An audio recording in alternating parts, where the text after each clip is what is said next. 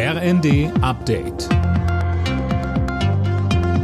Stündlich neu. Auf den Punkt informiert.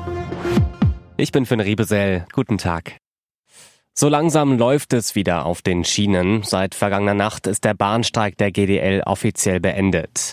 Ganze fünf Tage lang war die Lokführergewerkschaft im Ausstand.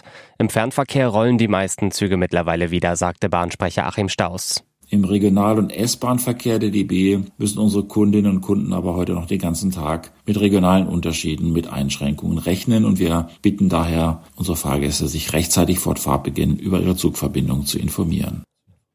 Bis Anfang März wollen die Bahn und die GDL eine Lösung im Tarifstreit finden. Bis dahin gilt eine Friedenspflicht.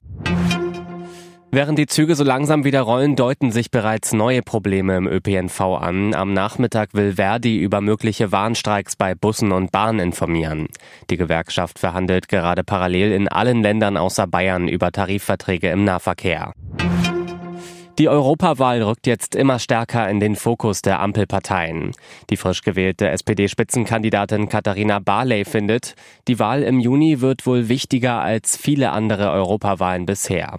In der ARD bekräftigte sie, das waren ja oft nur nationale Wahlen. Aber jetzt inzwischen sieht ja jeder, dass auch in Europa alles auf dem Spiel steht. Wir haben mit Viktor Orban in Ungarn jemanden, der die Europäische Union spalten will. Und wir sehen in Bezug auf Russland und Ukraine, in Bezug auf Corona, wie wichtig es ist, dass Europa zusammensteht. Im Tesla-Werk in Brandenburg stehen die Bänder still.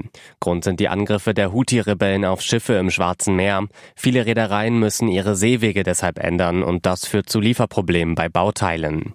Der US-Autobauer will die Produktion in Grünheide in zwei Wochen wieder hochfahren. Alle Nachrichten auf rnd.de